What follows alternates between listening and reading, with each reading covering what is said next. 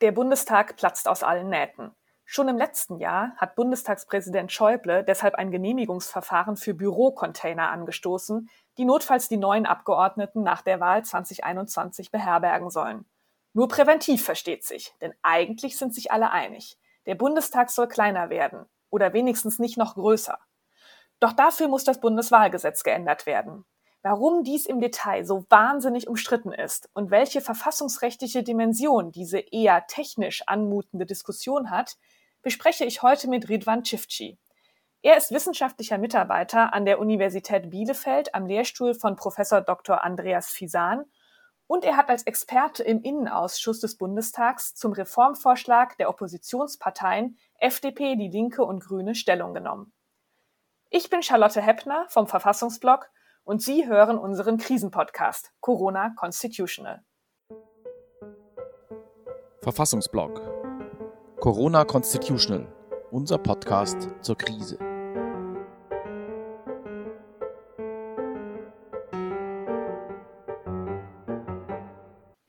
Lieber Herr Çiftçi, schön, dass Sie heute bei uns sind. Herzlich willkommen. Guten Tag, hallo.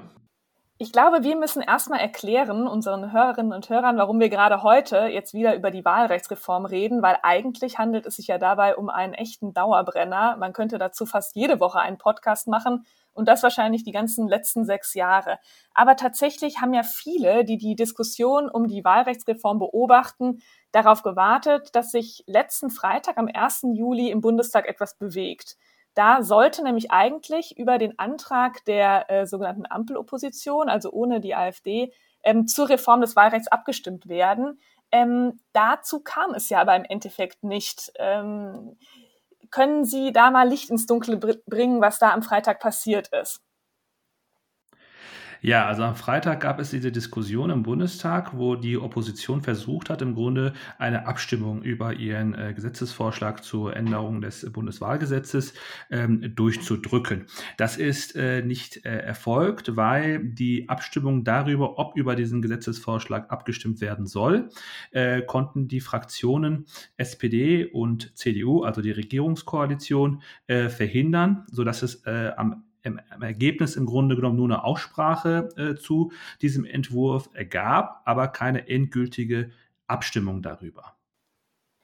Die Aussprache war ja auch ähm, durchaus sehr kontrovers. Wer sie sich im Parlamentsfernsehen angeschaut hat, hat das gesehen. Aber einig sind sich ja schon alle, der Bundestag ist zu groß und das ist ein Problem. Und die Diskussion dreht sich darum, wie man ihn verkleinern könnte. Also um das Ganze mal mit Zahlen zu unterfüttern. Nach der Wahl 2013 hatten wir schon 631 Abgeordnete im Deutschen Bundestag und seit 2017 bis heute sind es 709 Mitglieder.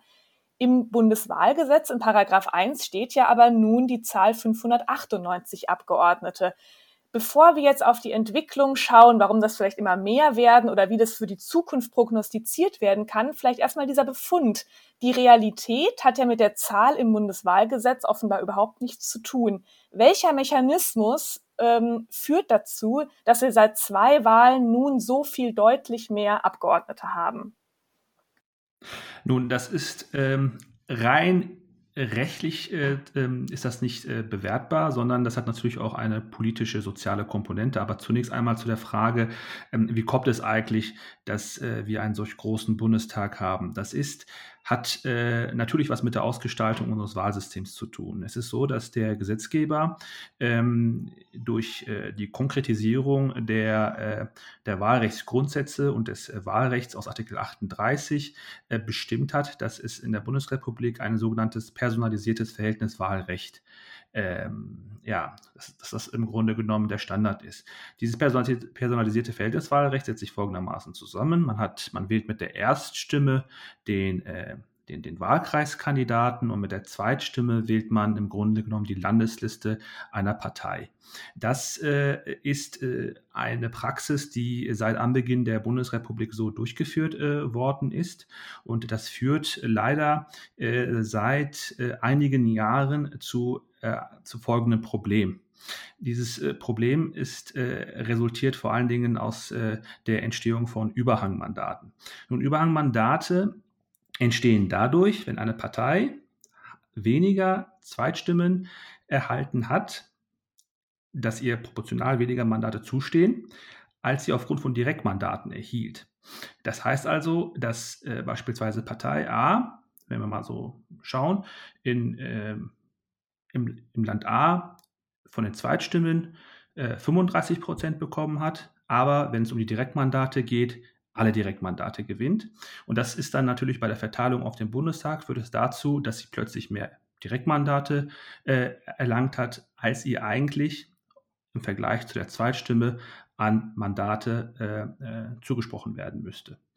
Dieses muss ausgeglichen werden. Weshalb? Weil wir ja auch noch diese Komponente der Verhältniswahl haben. Diese Verhältniswahl sagt uns oder verpflichtet uns, dass äh, die äh, Zweitstimme ähm, ähm, eigentlich die Stimme ist, die am Ende darüber entscheidet, wie der Bundestag sich zusammensetzt. Das heißt also, wenn eine Partei zu viele Überhangmandate hat, müssen diese Überhangmandate ausgeglichen werden. Das heißt also, dass andere Parteien entsprechend ihres Zweitstimmenkontingents dann auch mehr Mandate zugeteilt bekommen. Und das führt dazu, dass die sogenannte Sollgrenze oder die Sollvorschrift in Paragraph, in Paragraph 1 äh, Bundeswahlgesetz seit einigen Jahren nicht mehr eingehalten werden kann. Heißt also, die 598 Abgeordneten, das ist utopisch, das äh, wird, äh, ist einfach nicht realisierbar, sodass wir heute 709 Abgeordnete haben, aufgrund dieses Mechanismus, dass man Überhangmandate ausgleichen muss. Bei der Wahl 2017 hatten wir über 40 Überhangmandate und das ist äh, ja ein, ein, wichtiges Instrument, weil ähm, nun mal wir auch dazu verpflichtet sind, das Zweitstimmergebnis entsprechend als die Grundlage zu nehmen, um überhaupt äh, einen Bundestag zu haben, der dem Wählerwillen entspricht. Und dass diese Überhangmandate ausgeglichen werden müssen, das hat ja das Bundesverfassungsgericht ähm, tatsächlich auch klargestellt. Insofern gibt es da ja vielleicht bis auf einen gewissen Spielraum ähm, erstmal kein Vertun. Aber besonders problematisch scheint es ja jetzt wegen dieser Entwicklung, die wir auch schon in den letzten zwei Wahlen eben beobachten konnten, dass es immer mehr Abgeordnete werden. Die Prognosen für die Wahl 2021 ähm, gehen ja bis dahin, dass es über 800 Abgeordnete werden könnten, Tendenz eher steigend. Da stellt sich doch die Frage, wie sich die, wie diese Entwicklung überhaupt zustande kommt. Warum könnte man, könnte die Zahl nicht bei der nächsten Bundestagswahl wieder kleiner werden oder stagnieren? Naja, das kann deshalb nicht werden, weil wir eine Ausdifferenzierung der Parteienlandschaft haben. Das ist jetzt nun mal der politische, das ist immer die politische Komponente. Es ist nämlich so, dass wir äh, jahrelang in der Bundesrepublik zwei große Parteien hatten, CDU und die SPD. So, diese beiden Parteien haben im Grunde genommen die Direktmandate mehr oder weniger untereinander aufgeteilt.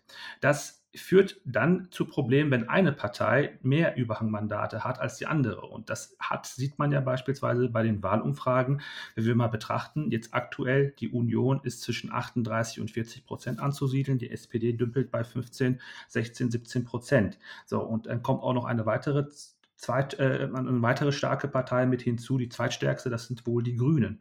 Und diese, diese Konstellation führt dazu, dass das ganze äh, Wahlsystem, äh, sage ich mal, aus äh, äh etwas äh, ja, aus, aus, aus den Fugen gerät und ähm, äh, dadurch natürlich ein, ein, ein wunderbarer Boden zur Entstehung von Überhangmandaten ja, entsteht. Und das muss ja irgendwo ähm, ja, auch äh, das muss ja ausgeglichen werden, weil wir ansonsten einen Bundestag haben, der äh, nicht dem Wählerwillen entspricht, ja. Und wir haben auch, auch sage ich mal, damit zu tun, dass viele Bevölkerungsteile sehr pragmatisch mit ihrer Wahlentscheidung umgehen. Das heißt also, ähm, dass äh, man mit der Erststimme Partei A wählt und mit der Zweitstimme Partei B. So, und das ist halt eben ein, ein Problem, welches äh, mit dazu führt, äh, dass äh, sowas äh, wie Überhangmandate deutlich schneller entstehen, als wir sie vor einigen Jahren hatten. Heißt also, dass es auch eine gesellschaftliche Entwicklung, äh, was es auch mit einer gesellschaftlichen Entwicklung zu tun hat, äh, die mit zu berücksichtigen ist und auch der fehlenden Integrationsfähigkeit der SPD und der CDU neue politische Strebungen äh, mit zu integrieren. Denn seit den 2000er Jahren haben wir nun mal zwei erfolgreiche Parteigründungen auf der rechten AfD, auf der linken äh, die Partei Die Linke. Na, das hat auch damit was zu tun, dass die zwei großen Volksparteien, ehemaligen zwei großen Volksparteien, ihre Integrationsfähigkeit auch verloren haben. Und das hat Ausfluss auf das Wahlergebnis und vor allen Dingen auf die Entstehung von Überhangmandaten.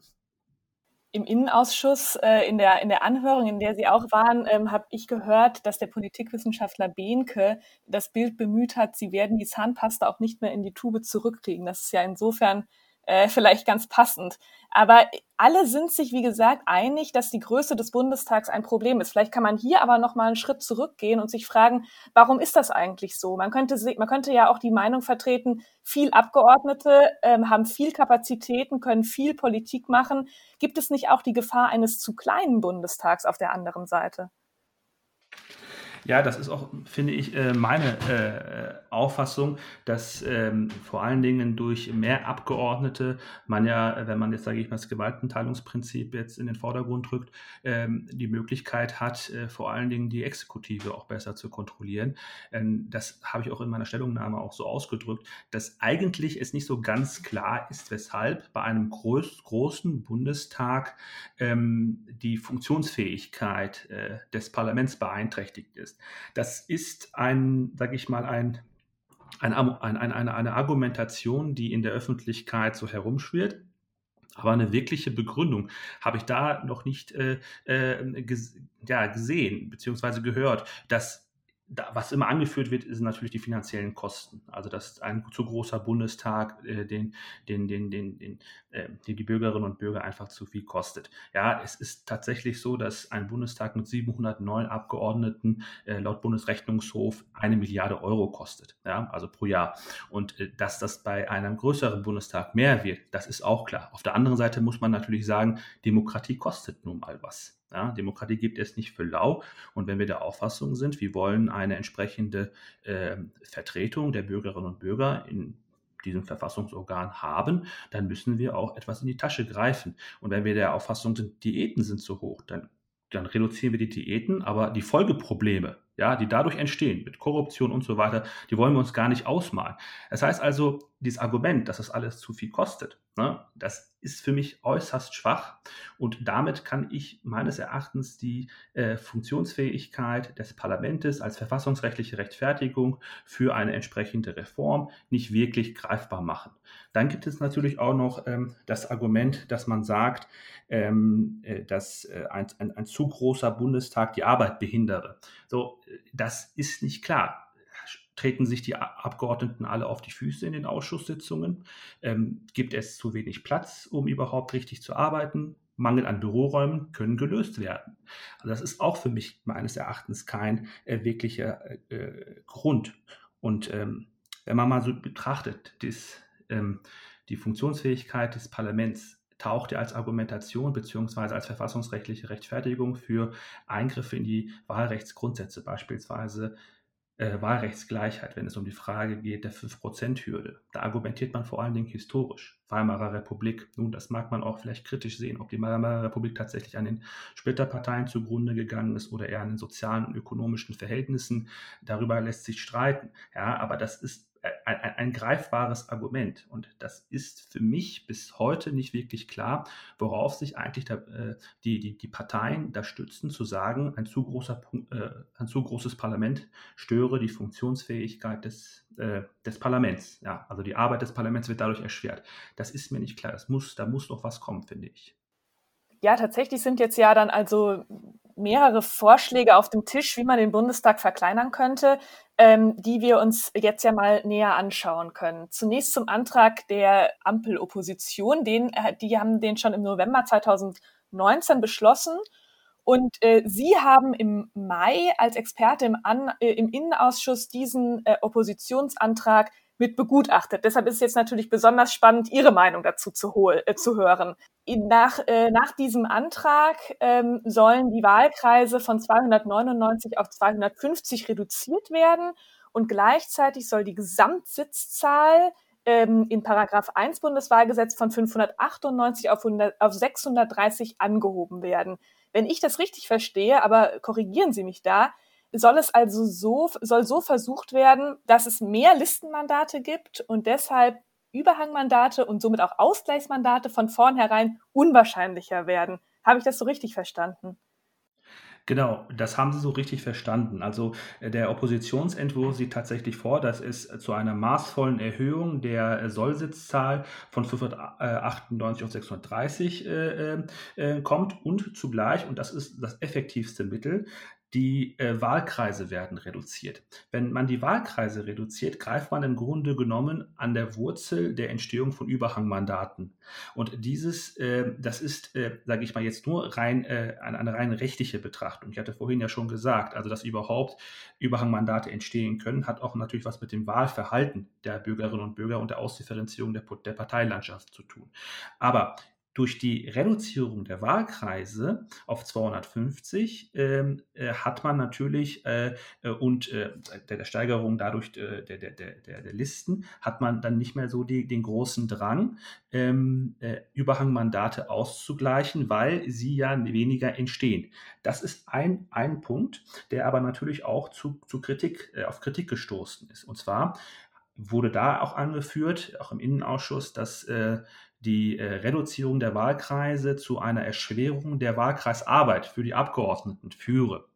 Nun, das, da kann man im Grunde genommen folgendes Argument äh, ähm, dagegen anführen, wenn man sagt, äh, das ist schwieriger, weil die Wahlkreise größer werden. Ich meine, wenn man nun mal auf die Landkarte schaut und sich die Wahlkreise anguckt, ja, dann stellt man fest, dass man gerade im Osten, ja, beispielsweise der Wahlkreis Mecklenburgische Seenplatte, ja, der ist riesig äh, im Vergleich zu dem kleinsten Wahlkreis in Berlin, äh, Friedrichshain-Kreuzberg. Ja, also das ist, äh, das ist immens, was da eigentlich für Flächen äh, existieren. Und das hat natürlich was damit zu tun, dass in jedem Wahlkreis eine gleich hohe Anzahl an, an, an Wählerinnen und Wählern äh, vorliegen müsse. Und das ist dann, äh, äh, führt dann halt eben auch zu solch großen Zuschnitten. Und das ist äh, ein Argument, welches man doch sehr stark oder sehr schnell entkräften kann. Aber ich war im Innenausschuss, das habe ich auch nochmal deutlich gemacht, mit dem Oppositionsentwurf nicht ganz einverstanden. Denn der Oppositionsentwurf sieht noch Folgendes vor. Um Überhangmandate effektiv zu reduzieren, ähm, wird auch äh, versucht, ähm, Überhangmandate, die dann entstanden sind, trotz einer Reduzierung auf 250 Wahlkreise, zu verrechnen. Zu verrechnen mit Landeslisten.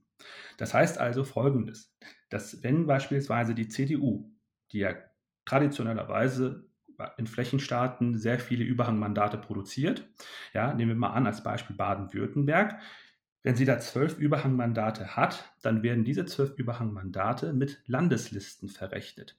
Das heißt also, wenn die CDU in dem Stadtstaat Bremen oder in Hamburg ja, äh, kein Direktmandat erlangt hat, aber Listenmandat eigentlich zugeteilt werden müssten, dann werden diese Listenmandate so lange nicht zugeteilt, solange es Überhangmandate gibt. Heißt also, das Überhangmandat in Baden-Württemberg streicht das Listenmandat in Bremen oder in Hamburg. So, das ist bedenklich. Weshalb ist es bedenklich? Weil wir einerseits das Problem haben, dass es zu einer Erfolgswertungleichheit der Stimmen kommt. Ja, ein Direktmandat zu erlangen führt dadurch, ähm, führt, sage ich mal, zu einer gewissen Privilegierung in Baden-Württemberg als im Vergleich zu Bremen oder, oder in Hamburg. Ja? Ähm, und vor allen Dingen der Wähler heißt also hier die Unmittelbarkeit der Wahl. Der Wähler weiß im Grunde genommen nicht mehr, wenn er seine Stimme abgibt, was eigentlich da passiert. Wenn ich als Wähler in Bremen meine Stimme der, der CDU gebe, und damit die Landesliste vor allen Dingen wähle, weil ich sowieso weiß, in Bremen hat die CDU keine Chancen, Direktmandate zu erlangen, ja, dann ist es doch am Ende sehr äh, ja, nicht zufriedenstellend, wenn diese, wenn dieser Listenmandat, wenn dieses Listenmandat nicht verteilt wird, weil es Überhangmandate in Baden-Württemberg gibt. So, das heißt also, es kann tatsächlich passieren, dass ganze Landeslisten nicht zum Zuge kommen. Wenn ganze Landeslisten nicht zu Zuge kommen, kann das zu einer sogenannten föderalen Verzerrung führen. Das heißt, dass einige Bundesländer dann schwächer vertreten sind als andere Bundesländer im Bundestag. Das Ganze muss verfassungsrechtlich gerechtfertigt werden. Und das einzige Argument, was da im Grunde genommen angeführt wird für so eine Verzerrung, ist ja die Funktionsfähigkeit des Bundestages. Und da, da habe ich auch nochmal betont, das ist etwas schwach, wenn es da beispielsweise keine empirischen Beispiele gibt.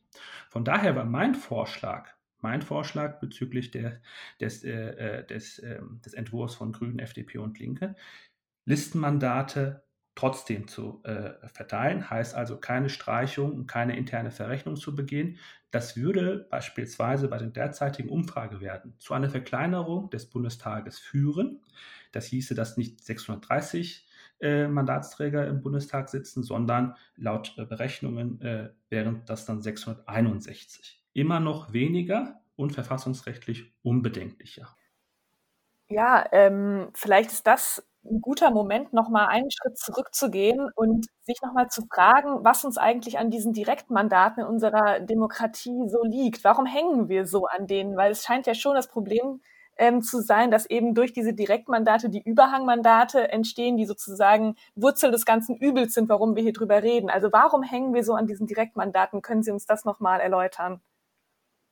Also ähm, es hat tatsächlich was damit zu tun, dass der Gesetzgeber seit Jahrzehnten entschieden hat, dass es in der Bundesrepublik das sogenannte personalisierte Verhältniswahlrecht gibt. Und diese ständige Einübung, diese ständige Praxis, die wir ja alle vier Jahre im Grunde genommen wiederholen, ist ja die, dass wir mit der Erststimme den Abgeordneten wählen, mit der Zweitstimme die Landesliste einer Partei.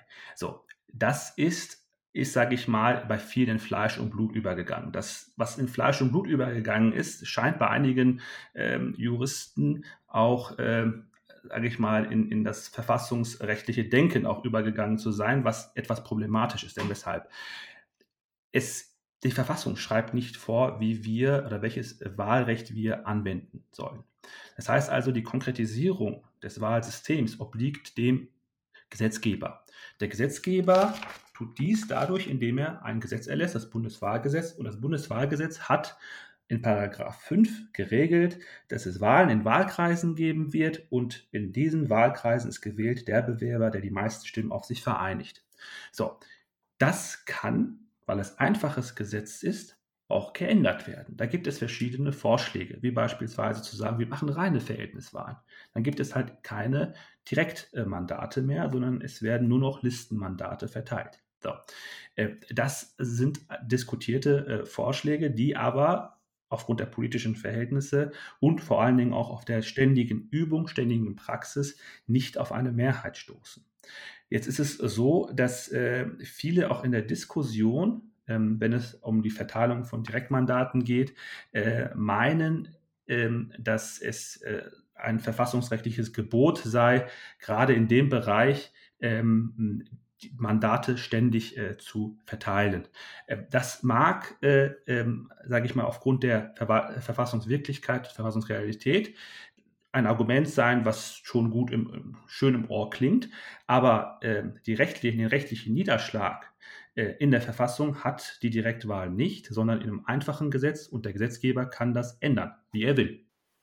Ja, schauen wir jetzt nochmal auf die Vorschläge der Union und der SPD, auch wenn sie etwas schwerer zu bewerten sind, weil sie ja nicht offiziellen Drucksachen äh, abgefasst wurden bisher und auch die Erfolgsaussichten relativ fraglich sind, weil auch bisher jedenfalls es keinen abgestimmten Vorschlag gibt, ähm, wenn ich da äh, auf dem neuesten Stand bin. Ähm, der Vorschlag aus der Union sieht vor, dass die Zahl der Wahlkreise von 299 auf 280 reduziert werden soll und sieben Überhangmandate sollen nicht mehr ausgeglichen werden. Ähm, und die SPD will aber an den 299 Wahlkreisen festhalten, das Parlament insgesamt auf maximal 690 Abgeordnete allerdings begrenzen und schlägt vor, eine Kommission einzurichten, die dann bis 2025 äh, Reformvorschläge vorlegen soll. Was sagen Sie zu diesen beiden Vorschlägen? Also, äh, um das vielleicht mal äh, mit dem Vorschlag der Union zu beginnen. Es ist tatsächlich so, dass wir äh, keinen äh, Gesetzentwurf äh, haben äh, und äh, auch, auch, kein Papier mir ähm, vorliegt, sondern es ein Presseberichte. Die Reduzierung von Wahlkreisen von 299 auf 280 sowie das Nichtausgleichen von Überhangmandaten, also von sieben Überhangmandaten, geistert durch die Presse und eine Deckelung der Sitzzahl, der Maximalsitzzahl auf 700 Mandate. Das Problem Problem ist einerseits, die minimale Reduzierung der Wahlkreise führt nicht zu einer effektiven Verhinderung von Überhangmandaten. Das habe ich auch nochmal gerade äh, zu dem Entwurf äh, der Grünen, Linken und FDP äh, erläutert. Also je weiter man mit der Reduzierung von Wahlkreisen geht, desto weniger äh, Probleme hatte man äh, bei einer, beim Anwachsen des Bundestages. Dann ähm, äh, kommen wir zu dem, äh, zum nächsten Problem, die sieben Überhangmandate. Da ist die Union, finde ich, sehr trickreich, weil sie eigentlich sich an der Entscheidung des Bundesverfassungsgerichts vom 25. Juli 2020 orientiert. Denn dort hat das Bundesverfassungsgericht natürlich, da muss man immer den historischen Kontext mit berücksichtigen, äh, gesagt, dass eine halbe Fraktionsstärke heißt also Überhangmandate, die in der Höhe einer halben Fraktionsstärke, das wären 15, entstehen, dass diese nicht ausgeglichen werden müssen.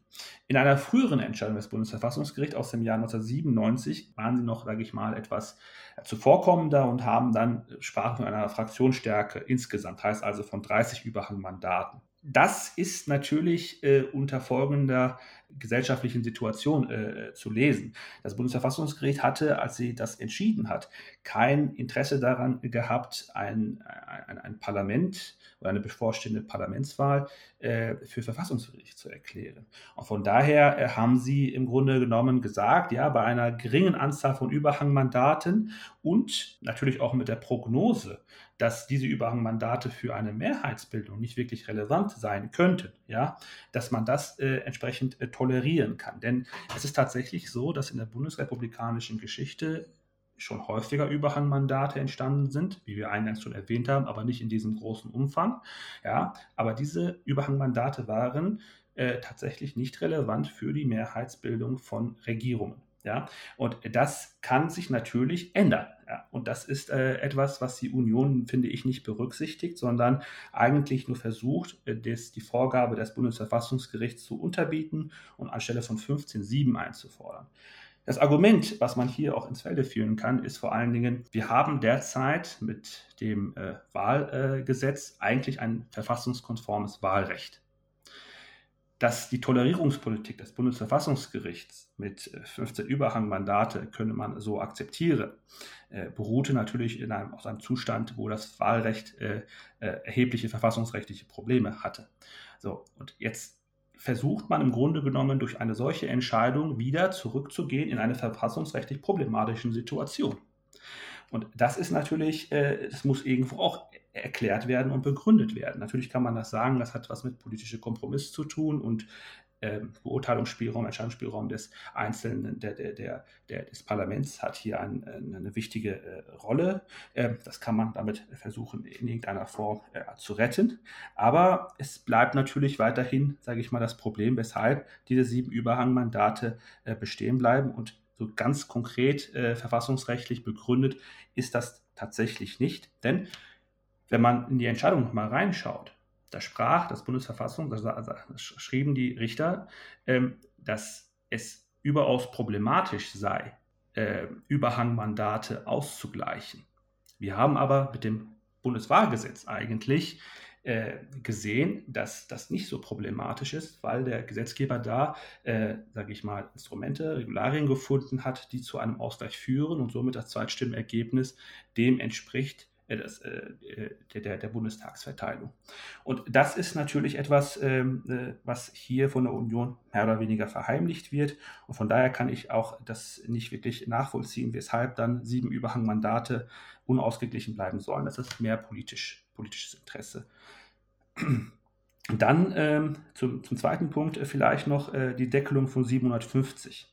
Das ist bis heute tatsächlich nicht geklärt, weil äh, welches Kriterium wird eigentlich angeführt? Also wann wird gedeckelt und wer fällt raus? Ne? Da kann man im Grunde genommen äh, zwei äh, Punkte mit äh, äh, rausnehmen. Und zwar kann man ja sagen, dass man einen Mindestansatz einführt. Dieser Mindestansatz bedeutet, dass beispielsweise äh, Mandate nur verteilt werden, wenn man einen gewissen Stimmsatz hat. Also sagen wir mal, alle ähm, Wahlkreisbewerber, die über 30 Prozent an Stimmen auf sich vereinigt, äh, vereinigen konnten, die, denen wird ein Mandat zugeteilt. Alle, die darunter liegen, nicht. Das führt zu erheblichen äh, Problemen, weil wir gerade in Stadtstaaten die Konstellation haben, dass viele Mandatsträger mit 28, 27 Prozent äh, äh, äh, im Grunde genommen den Wahlkreis gewonnen haben. Und ähm, wenn wir jetzt unter dem Gesichtspunkt des föderalen Proports das Ganze diskutieren, könnte es dazu führen, dass beispielsweise in Berlin, ja, unter Berücksichtigung des Wahlergebnisses aus dem Jahr 2017, man äh, nicht seine, dass das Berlin nicht die zwölf Wahlkreise äh, bekommt, sondern anstelle von zwölf wären das dann nur noch sieben, weil nur sieben Wahlkreisbewerber äh, diesen Mindestansatz von über 30 Prozent erreicht haben. Alle anderen hätten dann im Grunde genommen das Problem, nicht zugeteilt zu, äh, zu werden. Dann gibt es natürlich auch den Ansatz zu sagen, ähm, das schwächste Ergebnis fliegt raus. Hier gibt es aber wiederum das Problem, dass dadurch äh, auch eine Verzerrung des föderalen Proports äh, kommen könnte und man eigentlich dann noch ein weiteres, äh, äh eine weitere Regulierung äh, mit hinzufügen müsste, die besagt, dass ähm, um, um eine föderale Verzerrung da zu verhindern, dass die einzelnen Länder ähm, dann einen Ausgleich durch die Landesliste bekämen. Nun, das führt aber auch weiterhin zu einer, sage ich mal, Ausdehnung des äh, Parlaments, dass ich das auch nicht wirklich für ausgereift äh, äh halte. Ähm, zu dem Vorschlag der SPD, ähm, die hatten ja auch im Grunde äh, vorgeschlagen, dass man eine Kappung einführt ab 690 Abgeordneten. Hier gibt es eigentlich das ähnliche Problem wie bei der äh, äh CDU. Ähm, und ähm, dass da im Grunde genommen auch nochmal geklärt werden muss, ja, wie das eigentlich äh, verfassungsrechtlich zu rechtfertigen ist. Hier nochmal der Hinweis auf die Funktionsfähigkeit äh, äh des äh, Parlaments, ja. Aber was, sage ich mal, auch eine große Schwierigkeit mit hinzukommt, ist tatsächlich dann auch wieder die Diskussion über die Frage, ähm, was passiert eigentlich äh, mit den Wahlkreisen, die gar kein äh, äh, ähm, Mandatsträger äh, haben, weil sie entweder unter den Mindestansatz gefallen sind oder das schwächste Ergebnis hatten. Ja? Ähm, das sind Fragen, die durch die Rechtsprechung noch nicht beantwortet worden sind. Ja? Ähm, da gibt es halt eben offene Diskussionen. Udo Di Fabio beispielsweise hat in seinem Gutachten, äh, ähm, welches nicht veröffentlicht worden ist, habe ich auch nur aus der Presse argumentiert, dass das ein Verstoß gegen das personalisierte Wahl, äh, Verhältniswahlrecht sei. Nun, da kann man entgegentreten und sagen, das personalisierte Verhältniswahlrecht ist nichts anderes als eine Bestimmung des äh, Gesetzgebers. Wenn der Gesetzgeber der Auffassung ist, dass äh, ähm, Wahlkreiskandidaten, die eine bestimmte Anzahl oder äh, das schwächste Ergebnis aufweisen, dass sie nicht äh, äh, das Mandat bekommen, dann muss, es, dann muss der Gesetzgeber nur Paragraph 5 äh, im Bundeswahlgesetz ändern. Und das wäre dann auch eine Konkretisierung des, des Wahlrechts aus äh, Artikel 38. Ne? Und das äh, ist natürlich etwas, äh, was äh, tatsächlich doch sehr streitig ist und auch streitig, auch hitzig diskutiert wird. Aber zu einer klaren Position zu kommen, ist überaus schwer. Ne?